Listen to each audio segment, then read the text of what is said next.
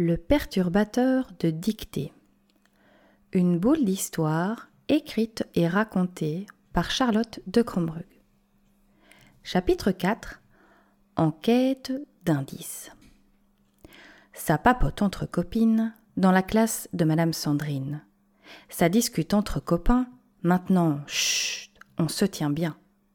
Malgré le silence demandé, qui a donc perturbé la dictée? Le lendemain matin, la journée commence avec un moment tout en douceur, quand pour les petits de première maternelle, les élèves deviennent conteurs. Madame Sandrine en profite pour aller consulter l'avis de monsieur Marc Hérault. Elle le trouve, sa tasse de café en main, devant son bureau.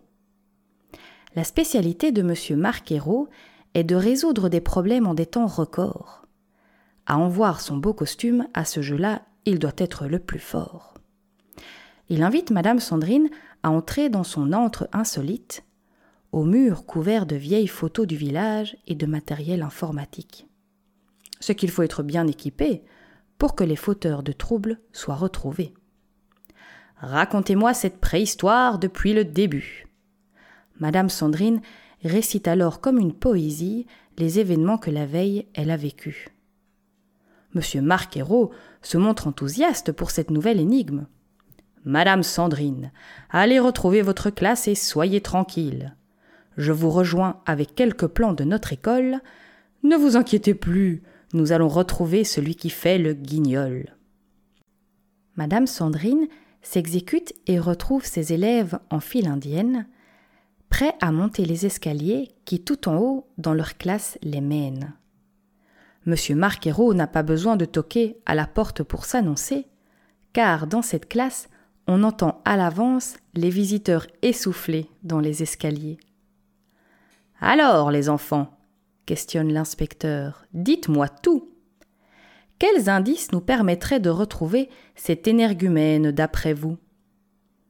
C'est Héloïse qui prend la parole, elle a toujours plein d'idées dans la tête. Et puis, elle ne raterait pour rien au monde une opportunité pour faire la causette. Monsieur Marquero prend alors un bout de papier pour tout noter, car, c'est bien connu, son truc, c'est d'écrire pour communiquer. Madame Sandrine étale le plan des alentours de l'école jusqu'à la dille. Il y a peut-être un indice qui dans ce paysage rural se profile. Les pistes récoltées par monsieur Marquero sont localisées sur le plan et reliées par des droites, des diagonales et des médianes par les enfants. De la classe de Madame Sandrine tout là-haut, à la rivière qui longe la salle Gossio, en passant par la classe de néerlandais, ça en fait des droites et des traits. De gauche à droite, ou plutôt de droite à gauche, il y a de quoi s'embrouiller les mains. June prend un tel plaisir à faire ce jeu de piste, elle se croirait chez les lutins. Toutes ces lignes semblent se rejoindre en un point précis. Nom d'un pronom s'exclame tout à coup Madame Sandrine d'un air ahuri. Je crois que nous tenons notre perturbateur de dictée. Mais j'avoue que je n'y aurais jamais pensé. Monsieur Marquero, voyez-vous aussi ce que je vois? Oh oui, Madame Sandrine. Tout converge dans le bureau de notre directrice, Madame Patricia.